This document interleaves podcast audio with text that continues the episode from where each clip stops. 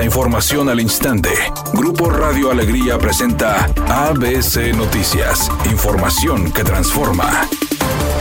¿Qué tal? Muy buenas tardes. Esta es la información. El gobernador Samuel García reiteró que faltan escasos días para quitar al PRI y al PAN del Congreso del Estado y de las alcaldías de Nuevo León. A través de su perfil de Instagram, el mandatario emesista informó que los proyectos que ha realizado a lo largo de dos años de gobierno han sido a costa de trabas y entorpecimiento que han puesto legisladores y alcaldes del PRIAN. Asimismo, Samuel García reafirmó que no habrá ediles que pongan limitaciones a los proyectos del gobierno del Estado por el tiempo que le resta de su administración en los próximos dos o tres meses, en referencia a las próximas elecciones locales.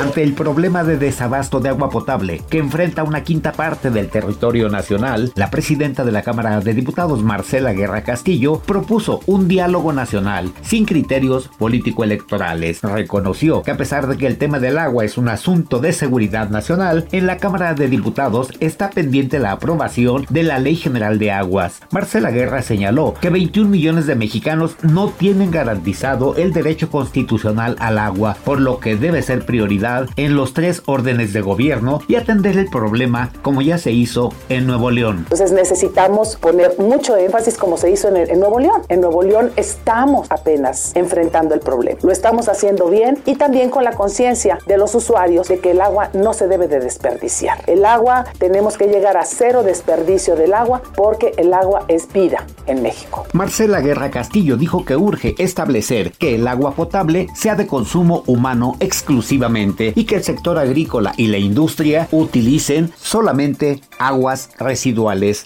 ABC Deportes informa en la actividad deportiva para el día de hoy a las 14 horas el Athletic enfrentará al Girona en la liga. A las 14 horas el Everton enfrentando al Crystal Palace. El reconocimiento para Christopher Nolan no le había llegado en su país en los BAFTA, que otorga la Academia Británica de las Artes Cinematográficas y de la Televisión. Solo había quedado como nominado con algunas de sus cintas, pero el cineasta, con más de 35 años de trayectoria, por fin fue premiado. Su película Oppenheimer se convirtió en la máxima ganadora de la entrega número 77 de los BAFTA, al llevarse 7 premios, incluidos el de Mejor Película y Mejor Director, para el realizador de 54 años, lo que fortalece su su carrera rumbo al Oscar.